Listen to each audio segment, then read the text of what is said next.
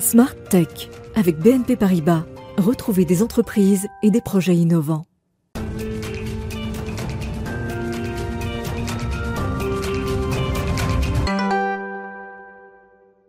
Bonjour à toutes et à tous, bienvenue dans Smart Tech, l'émission que vous regardez en direct sur la chaîne Bismart à 11h le matin.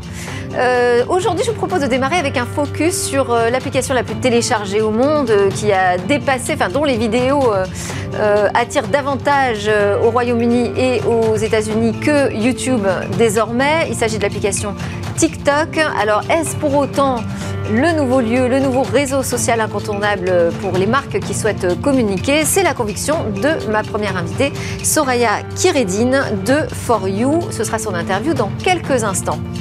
Et puis le cœur de cette émission sera dédié au débrief de l'ActuTech. Euh, on va notamment euh, passer en revue euh, les, grandes tenda- tendances autour de la cybercriminalité grâce au panocrime rendu public par le Clusif, qui est incontournable sur le sujet. On va aussi revenir sur le discours d'Emmanuel Macron devant le Parlement européen à propos du numérique, de la révolution numérique, second défi majeur du siècle.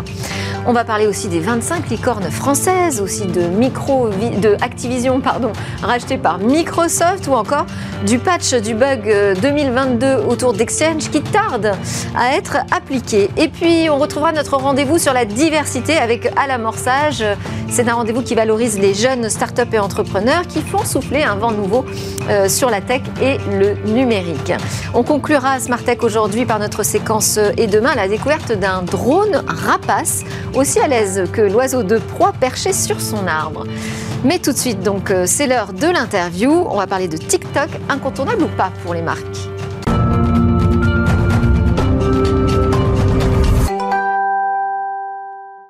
Alors, on parle de TikTok aujourd'hui avec ma première invitée, Soraya Kiredine. Bonjour. Bonjour. Vous êtes la fondatrice de For You. C'est une agence euh, social média qui est 100% dédiée à ce réseau euh, social. L'idée, c'est d'accompagner les marques euh, à prendre leur place euh, bah, sur TikTok, qui est quand même qui fait preuve d'une croissance phénoménale. Votre équipe, vous dites, ce sont des experts TikTok. Mais alors, c'est quoi une expertise TikTok? Alors, une expertise TikTok, pour la faire simple, pour moi, ça passe par une première chose, passer énormément de temps sur la plateforme Ok. pour s'approprier les codes de la plateforme. Euh, TikTok, c'est une application qui est totalement game changer. Euh, quand TikTok est arrivé, euh, à titre personnel, ça fait une dizaine d'années que je travaille dans le social media, et c'est la première fois que ça m'avait fait cet effet de me dire mais où sont tous, nos codes en fait? Où sont les flux d'actualité, les profils, les messageries? Tout était un peu bouleversé. Donc à partir de ce moment-là, on s'est dit il faut passer du temps sur l'application et pour en appréhender les usages et la culture. Alors, ça a été lancé en 2016, donc depuis, c'est- quand même quelque chose aujourd'hui d'assez euh, connu. Je disais, c'est la- l'application la plus téléchargée euh, au monde. Un milliard d'utilisateurs actifs en septembre euh, 2021. Euh, pourquoi, selon vous, ça cartonne TikTok? Alors TikTok est entré par une niche, comme tous les réseaux sociaux. hein. Euh, c'est important de le rappeler, hein, que ce soit Facebook, YouTube ou Instagram. Chaque réseau social est rentré par une tranche d'âge et par une niche thématique. Euh, Facebook, c'était les étudiants avec les campus de Stanford, Harvard et toutes les écoles de l'Ivy League. YouTube, c'était l'hum- l'humour. Instagram, c'était la mode, le voyage. Et là, en fait, TikTok, ça a été la danse, les chorégraphies. Puisque rappelons-le, anciennement, TikTok, c'est Musically. Oui. Euh, donc c'était euh, cette application de lip sync où on mimait euh, des paroles et on dansait en même temps. Donc le succès il est venu de là et puis après par capillarité ça s'est étendu aux autres tran- tranches d'âge et aux autres cat- catégories. Après une autre clé du succès c'est évidemment la viralité dans l'usage, dans le scrolling et dans le partage. C'est une des applications sur lesquelles il y a le plus d'engagement. Alors, on, le- on le disait juste avant de prendre le direct, là, on disait, c'est aussi euh, un réseau social finalement où on voit la vraie vie. Enfin, c'est un, un regard un peu plus réaliste sur euh, la vie de tout le monde. Tout à fait, vous avez raison. C'est aussi les- Moins esthétisant qu'un Instagram. C'est également l'une des clés du succès. Euh, TikTok est venu prendre le contre-pied d'Instagram euh, en opposant en fait le côté euh, esthétique, euh, épuré, euh, voire même parfois aseptisé d'Instagram, euh, avec l'amateurisme, la la spontanéité, le fun, le décalé, euh, l'humour et l'autodérision. Mais alors, est-ce que forcément, euh, est-ce adapté aux marques qui, elles, cherchent justement à avoir des communications plutôt très léchées, très contrôlées? Alors, ça demande effectivement de faire un pas de côté, de sortir de sa zone de confort de communication. Mais oui, c'est adapté pour, pour plusieurs raisons. hein. Pour la bonne et simple raison que c'est une autre façon de communauté, de communiquer, pardon. Ça veut dire toucher une, une autre cible différemment. en fait, ce qu'on. Alors, c'est peut-être un peu toujours les mêmes cibles finalement qu'on retrouve. Hein. Alors, euh, très très bonne remarque. En fait, euh, quand on regarde les, chiffres, en fait, il n'y a pas ce qu'on appelle d'overlap entre les audiences. Donc, euh, une, personne qui est sur TikTok n'est pas nécessairement sur Instagram et vice versa. Donc, in fine, même si les mêmes tranches d'âge sont présentes, ce ne sont pas les mêmes personnes. C'est-à-dire que ça prend tellement d'ampleur aujourd'hui euh, TikTok qu'on imagine bien que ce sont aussi des gens qui vont aller voir des vidéos sur YouTube, euh, aller voir des vidéos euh, sur Facebook. Donc je pense quand même qu'il y a des, recoupements. Quelles sont les marques qui sont aujourd'hui les plus adaptées, je dirais, à la communication sur TikTok selon vous? Alors, toutes les marques. À partir du moment où elles sont, dans un premier temps, B2C. Euh, c'est simple, aujourd'hui, toutes les tranches d'âge sont représentées sur la plateforme. Euh, TikTok a beaucoup su faire de son image de, de, jeune, voire même jeuniste un peu, alors qu'en fait, les derniers chiffres de Kantar nous expliquent que 67% de la population des utilisateurs de, de TikTok ont plus de 25 ans. Euh, donc clairement, on n'est plus sur une application pour les enfants. Mm. Ça n'est pas vrai. Donc à partir du moment où toutes les tranches d'âge euh, sont représentées, tous les consommateurs sont représentés. Donc n'importe quelle marque B2C aujourd'hui a sa place sur TikTok. Alors j'allais vous poser la question quel type de produits Donc tous les produits, j'imagine, vous allez me dire, qui sont à destination du grand public directement? Clairement oui. On retrouve vraiment tous les corps de métier et tous les produits. Est-ce que euh, communiquer sur TikTok, ça permet de réaliser des ventes? Est-ce que ça peut être, on peut imaginer que ce soit une meilleure façon de vendre son produit? Alors oui. Et euh, comment, comment est-ce qu'on peut le prouver ça? Pour être tout à fait transparente avec vous, c'est la raison pour laquelle j'ai décidé de verticaliser mon activité et de proposer euh, de créer For You, cette agence spécialisée TikTok, puisqu'en mars de l'année dernière, on a fait un premier success case qui est présent sur le site de TikTok pour la marque Bourgeois Paris, euh, où on a mis donc un pixel euh, sur le site euh, e-commerce euh, de Bourgeois Paris, en, isolant en fait cette action de communication et, en coupant toutes les autres actions de communication pour être sûr en fait que les résultats de vente étaient vraiment liés à, l'activité de TikTok. Et on a été très agréablement surpris. sur quatre jours, on a fait plus 146% de CA avec en bonus du drive to store en point de vente physique. Et ça, vous l'expliquez comment? Euh, alors, sur cette campagne, je pense qu'on avait fait un choix stratégique du produit. Euh, on avait respecté les codes TikTok, à savoir, euh, je peux vous expliquer rapidement la campagne. Hein. On avait, c'était pendant le deuxième confinement, et en tant que femme, en tant que jeune femme, on avait tous ce problème lorsqu'on portait du rouge à lèvres, comme vous et moi aujourd'hui, d'avoir en fait du rouge à lèvres sur le masque chirurgical, ce qui était ni classe, ni très très hygiénique, ni très beau. Et du coup, en fait, on s'est dit, il nous faut en fait une encre à lèvres ou un rouge à lèvres sans transfert pour préempter en fait le, euh, le côté un peu euh, jeu, euh, crash test de je vais mettre un, masque et un rouge à lèvres très présent, très rouge et ça ne va pas laisser de traces.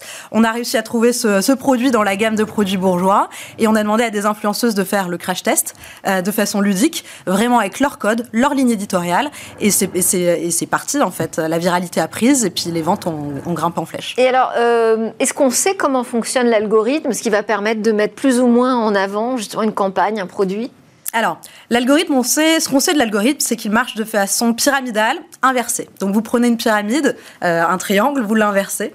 Euh, donc, en fait, l'algorithme va proposer n'importe quel contenu, peu importe la taille de votre communauté, à un petit échantillon de personnes. Suivant la réaction de cet échantillon de personnes, donc si votre contenu est apprécié, liké, s'il engage, etc., vous allez passer le prochain palier.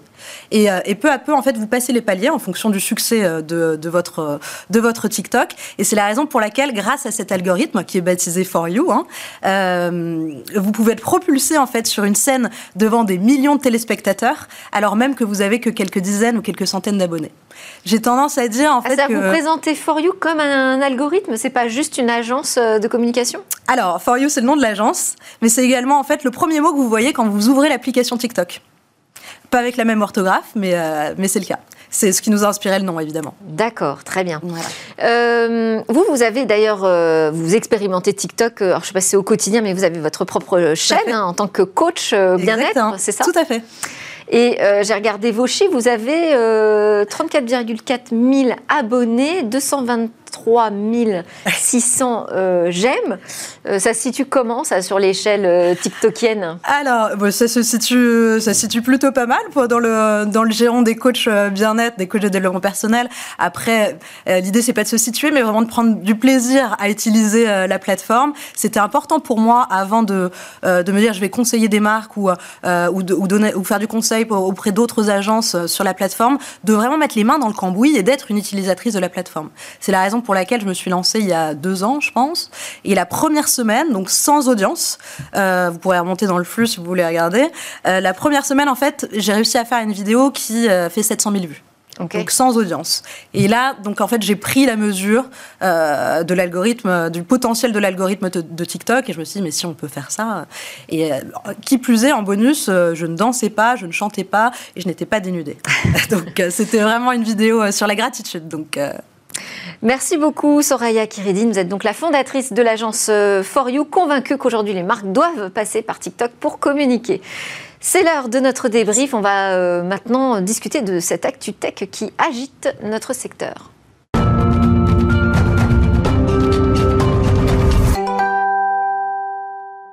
Et donc pour commenter ce qui agite la planète tech, j'ai convié Alain Staron, président cofondateur d'Artifilm et toujours disrupteur opérationnel. Bonjour Delphine. Bonjour. Et Aurore euh, Malherbe, directrice technique et cofondatrice de Paddock, spécialiste de la cybersécurité, si je dois résumer, et du cloud. Tout à fait. Ok. Alors, on va commencer, euh, bah, je dirais, par l'actu la plus proche euh, euh, en termes de temps, hein, évidemment, de nous. Emmanuel Macron a présenté devant le Parlement européen son projet pour la présidence française de six mois du Conseil de l'Union européenne. et le numérique a occupé une place, je dirais, non négligeable. Regardez. Le second défi du siècle, c'est celui de la révolution numérique.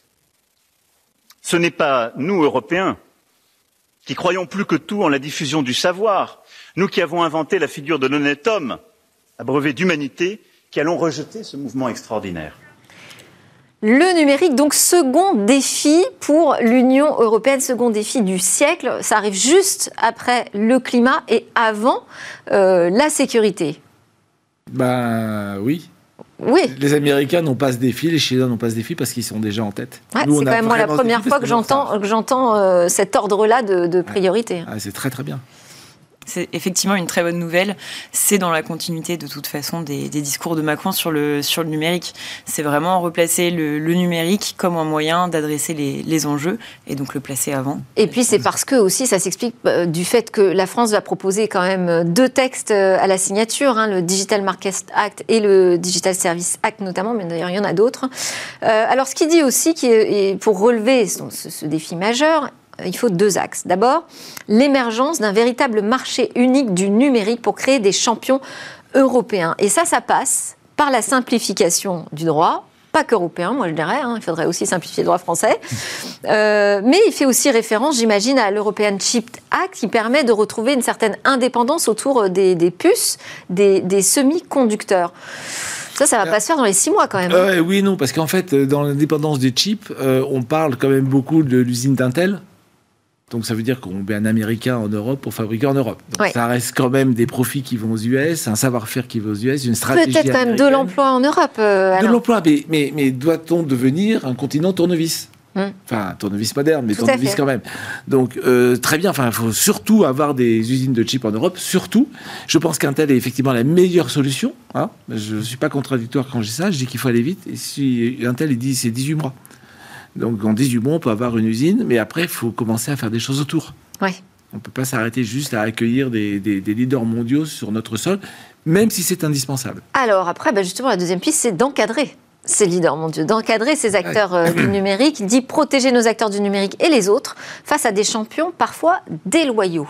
Bah, c'est les mêmes qui disent que si on ne les écoute pas, on va devenir de deuxième rang. Hein, Google qui explique Patron ça. Google. Et, en fait, nous sommes déjà au deuxième rang. Enfin, donc, donc oui, effectivement, il ne faut pas se tromper de combat. C'est un vrai combat. La difficulté, c'est que tous ces gens-là, ces géants numériques, nous rendent de vrais services. Et donc, individuellement, on a tous envie de continuer. Moi, je pense qu'il faut apprendre de ces géants du numérique, les utiliser, les comprendre et euh, ensuite. Et ça, c'est fait, non? C'est ce qu'on est en train de faire, effectivement. Et là, la question, c'est OK, maintenant qu'on comprend bien ce qui se passe, qu'est-ce qu'on ramène euh, chez nous, en France, en Europe? Euh, Quelle formation, quel savoir, mm. effectivement et, et, ensuite, comment on construit cette puissance? Et, il manque un truc là-dedans, quand même, c'est qu'on parle la, la, la, photo à l'instant T et malheureusement, on regarde toujours pas devant. On regarde pas quelle est la prochaine étape. Qu'est-ce qui vient après le cloud? Pardon, mais qu'est-ce qui va venir après le cloud? Qu'est-ce qui vient après les GAFA? Parce que les GAFA, ils vont pas durer éternellement. On ne se rend pas compte, mais ils vont forcément. Enfin, on a démantelé les grands groupes, d'autres se sont plantés tout seuls. Hum. Donc ça va bouger. Ça bouge à cause de quoi? Ça cause grâce à des startups, de l'innovation, qui part sur des choses radicalement nouvelles. Donc si l'Europe n'encourage pas des innovations radicalement nouvelles, comme on ne les connaît pas, on peut d'ailleurs pas donner une feuille de route. On peut juste dire, on aimerait par exemple une meilleure protection des données personnelles, sans dire qu'il faut un cloud souverain. Parce que quand on dit les deux, on se prend les pieds dans le tapis, on ne va pas y arriver. Donc, il faut arrêter de chercher à se battre sur des combats perdus. Euh, Emmanuel Macron dit lui-même, hein, le cloud, c'est probablement perdu. tout le monde n'est pas d'accord avec ça. Hein. On peut dire que, enfin, il y a plutôt des théories qui, euh, et d'ailleurs, je suis plutôt d'accord avec ça. Oui, il y a des batailles qui ont été perdues, mais enfin, on n'a pas perdu la guerre. Non, mais moi, j'ai envie de dire que le cloud n'est pas la solution d'avenir. Quand on produira tellement de données qu'on ne saura plus les stocker, il va bien falloir raisonner autrement. On va raisonner à l'edge. Et donc, qu'est-ce qu'on fait sur l'edge? Ben voilà, ça, c'est un champ totalement ouvert. On a encore tous les moyens de se battre. Il faudrait simplement que nous, gouvernants, au lieu d'être obsédés par le cloud, se disent le prochaine étape, c'est l'edge. L'Edge plus blockchain plus plus plus. Qu'est-ce que je fais pour encourager les startups sur ce point-là? Ah bah Alors justement, on va enchaîner avec l'actu des startups. Vous vouliez dire quelque chose, Aurore, avant? Non, c'est vrai qu'il y, a un vrai sujet sur, euh, sur les deep tech, comment on encourage euh, l'innovation, l'expertise, comment on encourage euh, en fait l'échec finalement, parce qu'il y en aura, mais, mmh. mais pour qu'ensuintre on, passe dans la. Bah, hier, dans Smart Tech, on faisait un, talk sur, sur le, quantique, l'informatique quantique. voilà, on a encore besoin de fonds majeurs d'investissement sur ces, sur ces deep tech, mais enfin ça bouge. Il y a eu 1,8 milliard annoncé quand même euh, par le gouvernement sur euh, ces technologies quantiques en France. Euh, en matière de start-up, là, doit-on s'en féliciter ou pas, j'en sais rien, mais ça y est, on est arrivé déjà à 25 mmh. licornes françaises en 2022, alors qu'on les attendait, enfin l'objectif c'était 2025, on a trois ans d'avance. Oui, oui, alors après, félicitons-nous. Oui, commençons par là. Ne pas bouder de son plaisir. Ne pas français. Première chose, c'est très très bien, c'est vraiment très bien. Après, euh, une valo, c'est une valo, une valorisation. Euh, Donc licorne, entreprise valorisée plus, d'un milliard, Qui ne vaut que parce qu'il y a au moins une personne qui a accepté que c'était cette valorisation-là. Ce qui ne veut pas dire du tout que plus tard, c'est ce que ça va donner dans la vraie vie. sur les 25, il y en a certaines dont je tairai le nom, euh, qui, je ne vois pas euh, perdurer si elles devaient s'introduire en bourse, je ne les vois pas être capitalisées plus d'un milliard. Mais bon, c'est mon avis personnel. À côté de ça. Alors après, d'ailleurs, en parlant d'introduction en bourse, ça me fait penser que quand même, dans ces 25 licornes, on trouve OVH euh, Cloud. C'est plus tellement une jeune start-up. Oui, alors, à l'inverse, pas dans votre sens, il y a quand même deux de ces licornes qui ont trois ans d'existence.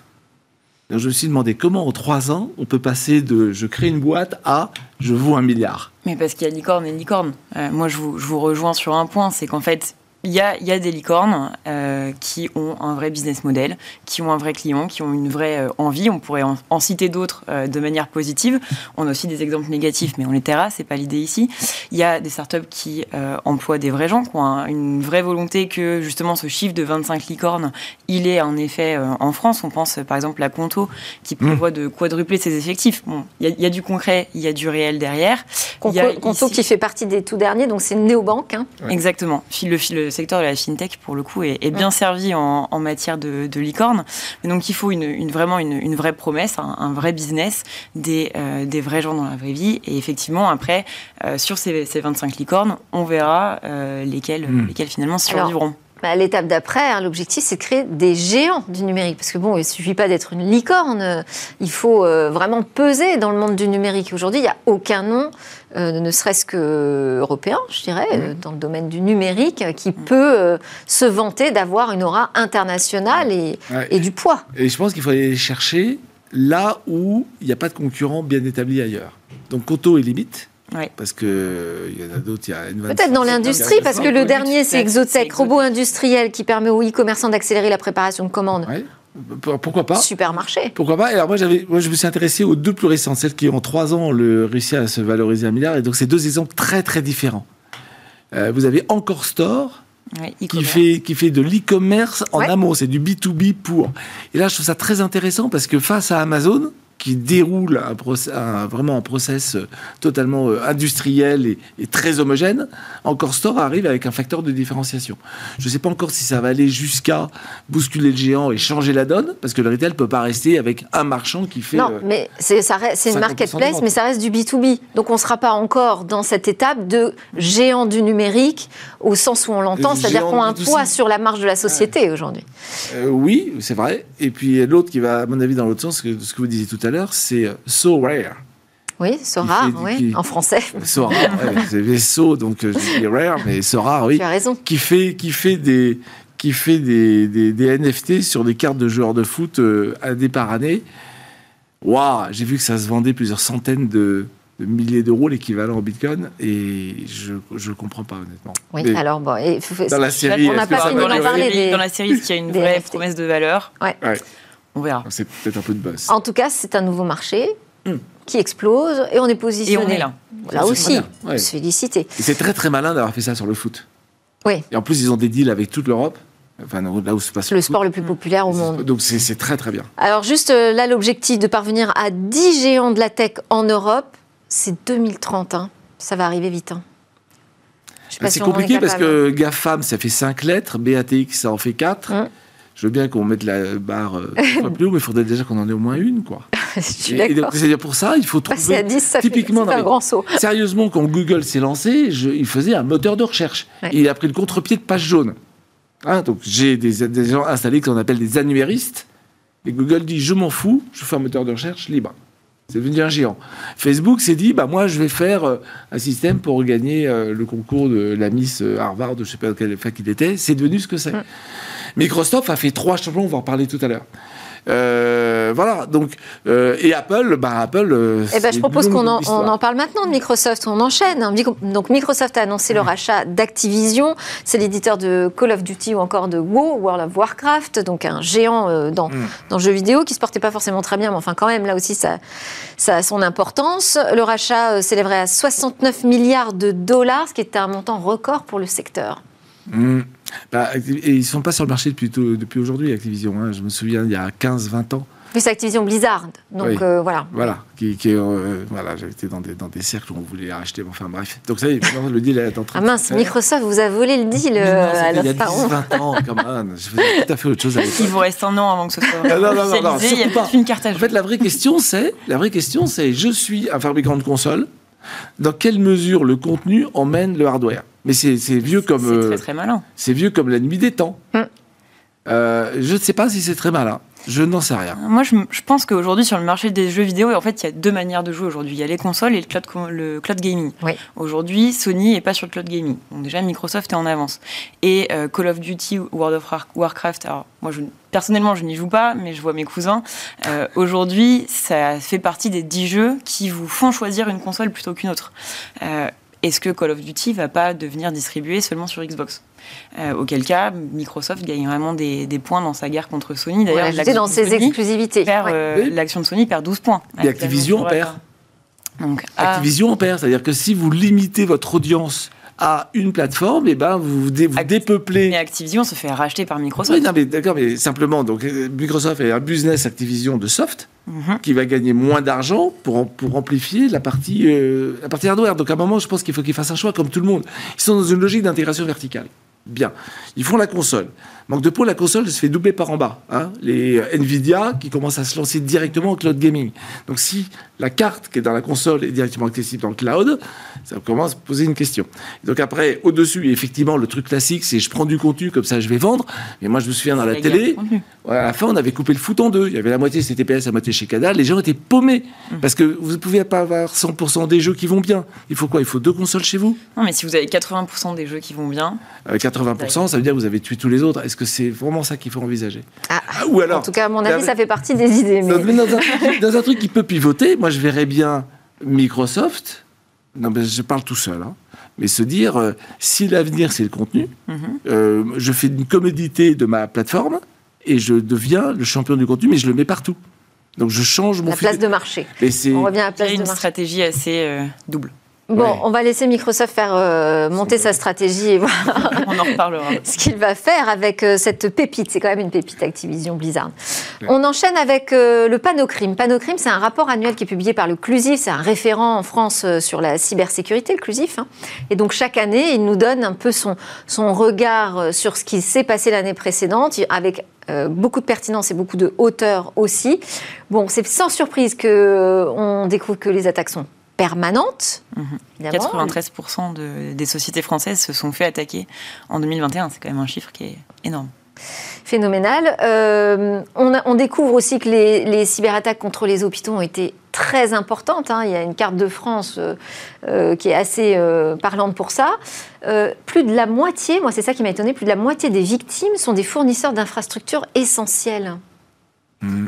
Le, en deuxième semestre 2021, il y a 500 millions euh, d'euros qui ont été versés en, euh, en rançon, justement, parce que en fait, l'attaque la plus courante et la plus facile, c'est un ransomware. C'est un logiciel qui va bloquer vos données. C'est comme si quelqu'un venait chez vous, mettait un cadenas sur votre coffre-fort et vous disait, bah, pour avoir le code, euh, donne-moi 10 millions. Donc, il y a un moment, on donne 10 millions et en fait, les infrastructures essentielles, c'est les euh, services qui vont être amenés à payer ces rançons, parce qu'aujourd'hui, si un hôpital est bloqué pendant 24 heures, l'impact, il est, il est, direct, il est, il est énorme, il est sociétal.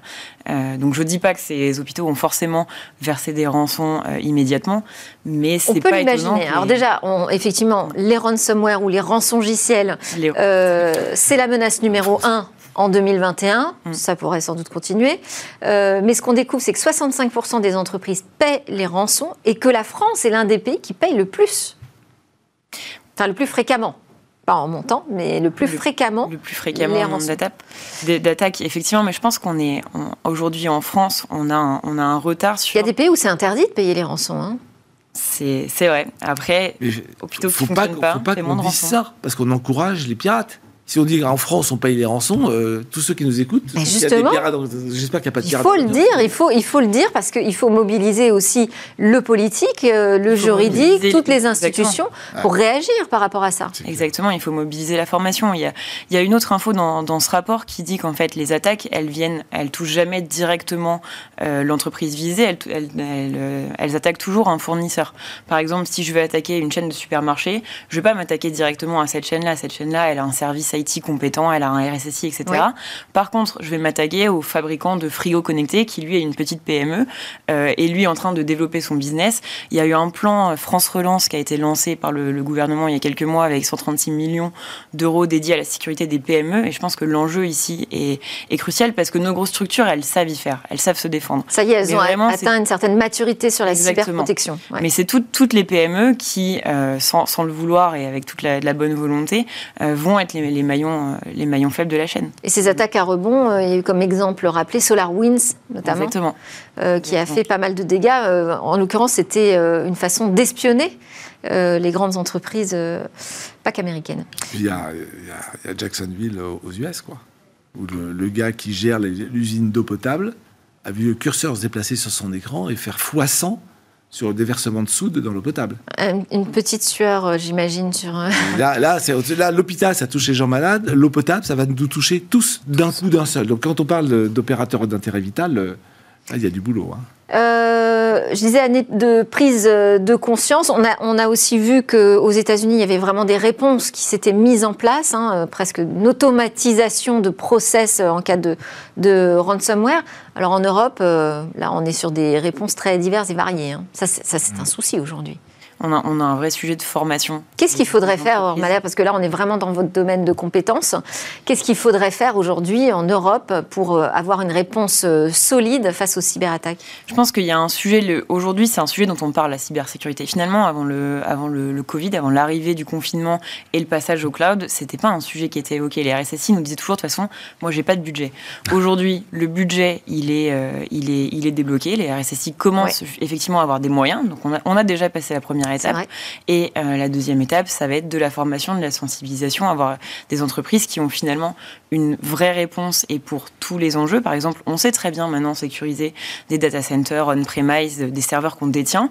le cloud, c'est nouveau, c'est nouveau pour tout le monde, donc c'est aussi nouveau pour les RSSI. Et il y a vraiment un enjeu, un, marché en fait de la sécurité dans le cloud et décentralisé à, à couvrir. C'est marrant parce que tous les grands fournisseurs de cloud disent le contraire. Disent que on-prem, c'est pas sécurisé. Mais bien sûr, bien sûr. Donc mais c'est pas vrai. C'est en fait c'est vrai et pas vrai. L'on-prem c'est sécurisé. Pourquoi le cloud c'est moins sécurisé C'est que les personnes aujourd'hui qui utilisaient le cloud utilisaient de l'on-prem avant.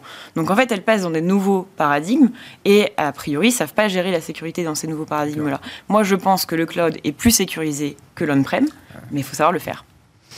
Alors, on termine avec euh, des vulnérabilités qui touchent euh, Exchange depuis le passage à l'année 2022. On, avait beaucoup euh, d'appréhension sur le passage à l'année 2000. Bon, finalement, c'est 2022. Finalement, c'est 2022. Qui pose problème. Expliquez-nous déjà de quoi il s'agit. Pourquoi est-ce qu'il y a un bug dans Exchange, qui est un serveur de messagerie utilisé en entreprise? Exactement. Donc, le bug dans Exchange, il est finalement assez, assez basique. Le programme, pour s'exécuter, pour envoyer un mail, il va utiliser de la mémoire. Donc, en fait, il a imaginé une étagère avec des petites boîtes et puis il met des informations dans les petites boîtes, et puis il les vide, et il s'exécute comme ça. Et en fait, il y a une petite boîte où la date du mail est euh, stockée. Et cette euh, boîte-là, elle a une taille finie. Et en fait, bah, depuis le 1er janvier 2022, la taille de la date en question est trop grosse pour la boîte. Donc, elle ne rentre pas dans la boîte. Le programme ne sait pas quoi faire, il plante. Et du coup, les mails ne, euh, ne s'envoient plus. Donc, finalement, le bug est très simple. En informatique, les dates... dire, pour le, corriger, ça semble pas très compliqué non plus Ça ne semble pas très compliqué. Il faut changer la taille de la boîte, basiquement. Elle fait, aujourd'hui, elle fait 32. Il faut la passer en 64. donc, c'est pas, c'est, pas compliqué, mais... Et alors, pourquoi on est toujours en kilos là dans, ce bug 2022 Parce que c'est un patch à, déployer. Donc là, en fait, tous les administrateurs euh, système de toutes les entreprises qui utilisent euh, Exchange doivent aller sur chaque serveur où Exchange est installé, renaître un script qui va mettre à jour le, programme. Donc on imagine que Exchange 2022 euh, va rapidement sortir pour corriger, pour corriger tout ça. Mais aujourd'hui, la correction est manuelle. Et elle consiste simplement à repousser la date en arrière elle, non, alors elle 1er janvier en décembre, c'est ça ce, serait pas mal, mais on risque d'avoir le même problème dans un mois. Non, mais c'est à court terme. Pour le coup, à, court terme, l'idée est vraiment, c'est assez facile hein, finalement d'augmenter hmm. la taille de, cette boîte-là. Donc c'est d'arrêter le programme, euh, de remplacer entre guillemets l'étagère et puis de redémarrer le programme. Alors bon, c'est pas juste un problème de bug, hein, ça, pose un vrai problème de cybersécurité aussi, hein, puisque ça permettrait d'extraire euh, des mails d'entreprise, d'exécuter des codes, des codes malveillants, avec en plus des privilèges assez, euh, assez élevés. C'est ce qui se dit. Moi, je, comme toute attaque, j'attends de, de voir vraiment les, les, effets réels. Aujourd'hui, le bug est, assez simple. A priori, les, les mails restent stockés en, local et se dépilent ensuite j'émets des réserves sur euh, vraiment le fait que ce soit une, une faille euh, incroyable derrière. Merci beaucoup Alain Staron, président cofondateur d'Artfil et euh, Aurore Malherbe, directrice technique et cofondatrice de Paddock, pour vos commentaires sur l'actualité. On n'a pas eu le temps de parler d'ailleurs de Twitter France, mais ça y est, la décision est tombée. Il devra détailler les moyens de lutte contre la haine en ligne qu'il met en place enfin. Juste après la pause, on se retrouve pour parler de Kunto, la Lucarne, qui sont deux start-up à l'amorçage.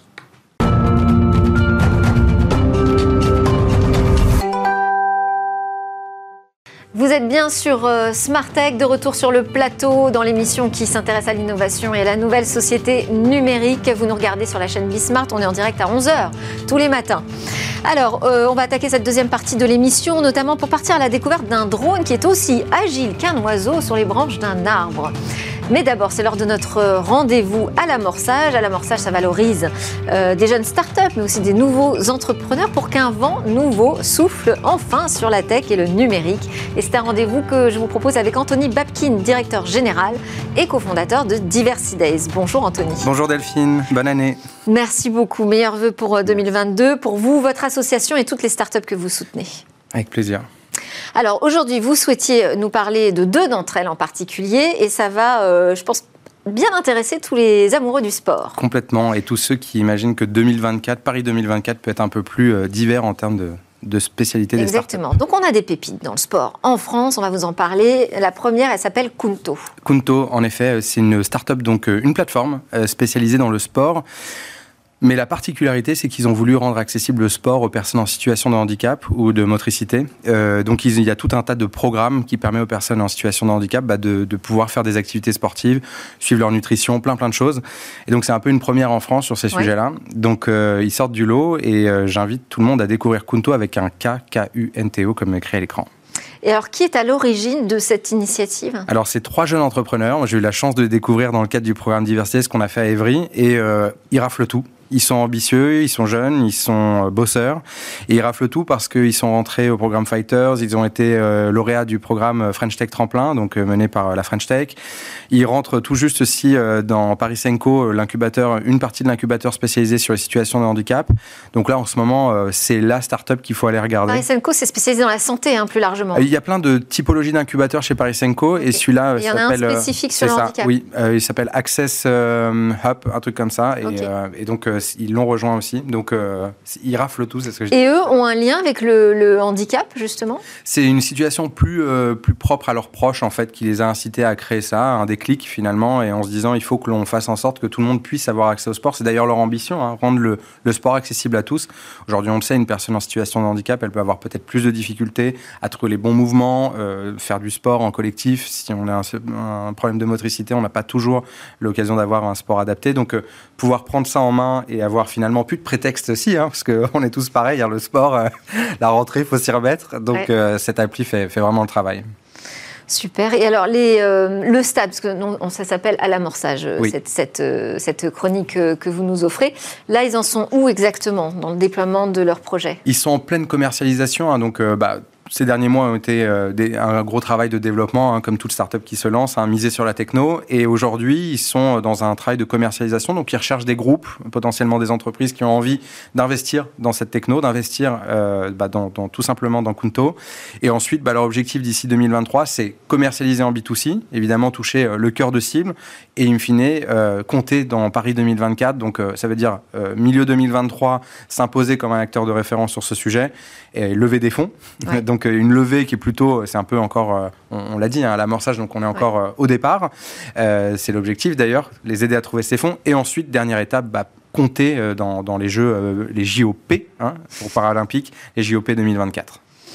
On enchaîne avec euh, la lucarne officielle. La lucarne, ça parle de foot. Ça parle de foot. Euh, tout le monde euh, voit ce qu'est une lucarne en foot. Mais là, il n'y en a qu'une qui est officielle. C'est la lucarne d'Evry. Tout a commencé avec un buzz sur les réseaux sociaux. Euh, je pense qu'on on- on verra un extrait vidéo, mais on voit finalement, tout est parti d'un buzz. Une petite lucarne donc, de Là, local on a la vidéo qui s'affiche. Ah, Ok. c'est génial. On voit ce- cette image et donc vous voyez Guy l'ancien, donc qui se promenait au quartier. Tout le monde essayait de rentrer ce ballon dans cette petite lucarne qu'on voit là. Et en fait, Guy va réussir l'exploit euh, de, de, remplir- de- de rentrer du premier coup ce ballon. Ah ouais. Donc c'est un grand du quartier. Euh, je connais bien Évry-Courcouronnes puisque j'y ai vécu pendant longtemps et toute ma famille encore y est. Et en fait, on voit Guy là qui à ce moment-là euh, bah, rentre euh, ce ballon et ça va faire un buzz extraordinaire parce que la vidéo est, est marrante derrière. On entend son, grand, son petit frère Malamine rire et en fait cette vidéo va faire juste le tour du monde. Et euh, cette lucarne, alors ça paraît rien parce qu'on se dit bah, un buzz c'est éphémère et en Oui. fait ces gars-là, donc Malamine et Souli qui ont cofondé la lucarne officielle, ont transformé cette lucarne en lucarne événementielle. Donc cette lucarne va faire le tour des villes de France. Pour le citer au passage, la lucarne s'est qu'on a le temps de diffuser la vidéo? De, de, la, de la partie Oui, euh, d'entendre le son? événementielle. Oui, on peut, on peut Allez. oui, qu'on qu'on rit un peu ce matin. Ouais.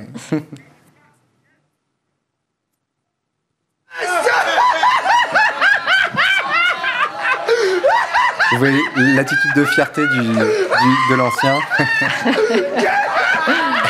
Trop facile. la fausse modestie. Comment... Bon, c'est des situations ordinaires dans un quartier. Voilà, on s'ennuie, on rentre un ballon dans un. Et derrière, il y a une start-up qui démarre. Il y a une start-up qui démarre, c'est génial. Moi, j'ai eu la chance de rencontrer euh, Mala et Souli euh, dans le cadre du, du programme Diversité des aussi à Évry-Courcouronne. Mais alors, c'est quoi l'ambition derrière? Et ben l'ambition, c'est de se dire, on transforme ça en start-up, d'accord On en fait euh, finalement une lucarne portative qui va faire le tour de France. Pour la petite anecdote, la lucarne s'est retrouvée dans le clip officiel de l'équipe de France, et après ça, carrément dans le clip Adidas avec euh, Lionel Messi qui rentre le ballon dans cette lucarne. Donc cette lucarne est la seule d'Europe, la plus populaire d'Europe, comme ils disent. Et en fait, pour eux, c'est de rentrer dans une logique de tournée. Donc ils vont faire la tournée des villes de France, et ensuite l'idée, c'est d'aller euh, toujours plus loin, l'Europe, et pourquoi pas en faire un sport officiel dans le cadre des JOP. Donc ils sont très ambitieux. Donc, c'est pas juste pour le fun, euh, c'est vraiment pour en faire une discipline final. Complètement. Et alors là, même question, on en est à quel stade? Quelles sont les étapes qui les attendent? Alors ils raflent tout aussi, ils sont talentueux, ils ont, ils ont la dalle comme on dit chez nous. Et en fait là pour le coup ils sont rentrés donc, dans le programme Fighters aussi de Station F, donc c'est génial, c'est une aventure de start qui commence. Et donc là ils sont carrément en recherche de partenaires pour cette lucarne, de partenaires officiels. Donc, et la deuxième chose c'est surtout, dans, ils ont Imaginez une tournée de 32 villes, donc ils recherchent à adresser des municipalités, des maires, pour faire en sorte bah, de trouver les futurs partenaires de cette lucarne, et puis qu'on passe d'un buzz à une entreprise. Et donc c'est possible, et ils le prouvent au quotidien. Eh ben, super, s'il y a des maires qui nous écoutent, euh, répondez oui tout de suite. Ça, la lucarne-officiel.com. Merci beaucoup Anthony Babkin, directeur délégué général, je vais y arriver, cofondateur en tout cas de Diversity Days. Merci, beaucoup. Merci Delphine. À suivre dans Smart Tech, on parle de Et demain, notre Zoom quotidien s'intéresse aujourd'hui à un drone rapace.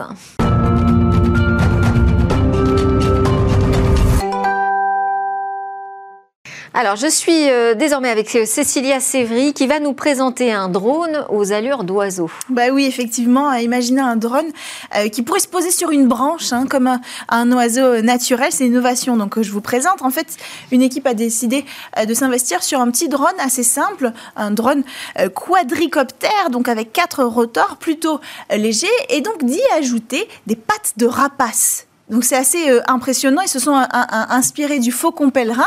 Il a euh, trois griffes, deux à l'avant, une à l'arrière. Là, ils ont décidé de l'élargir un petit peu celle de l'arrière pour une question euh, d'ergonomie.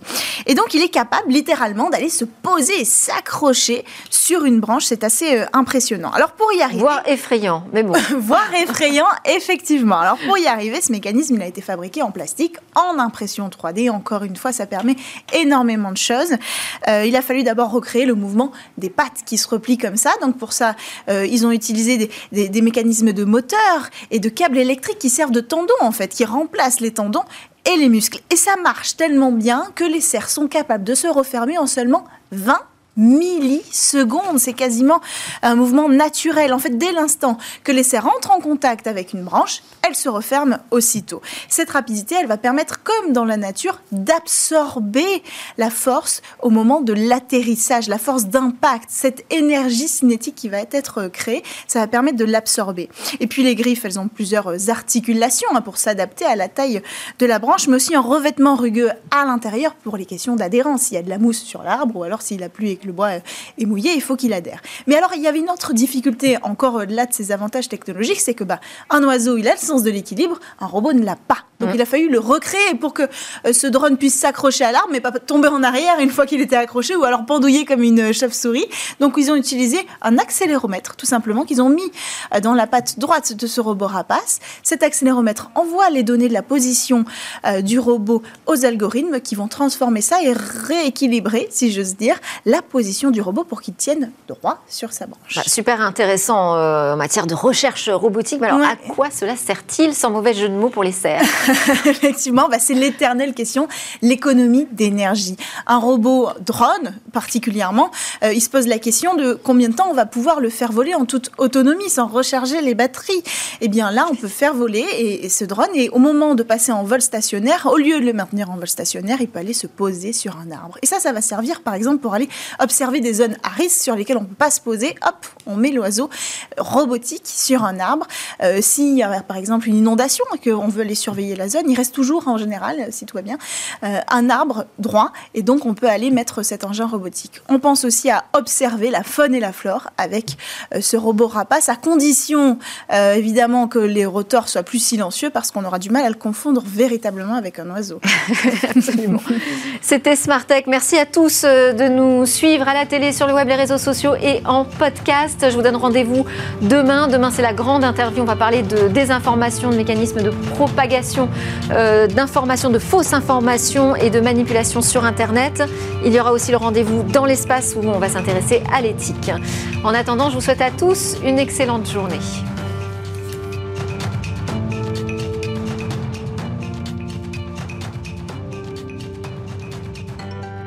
Smart Tech avec BNP Paribas, retrouvez des entreprises et des projets innovants.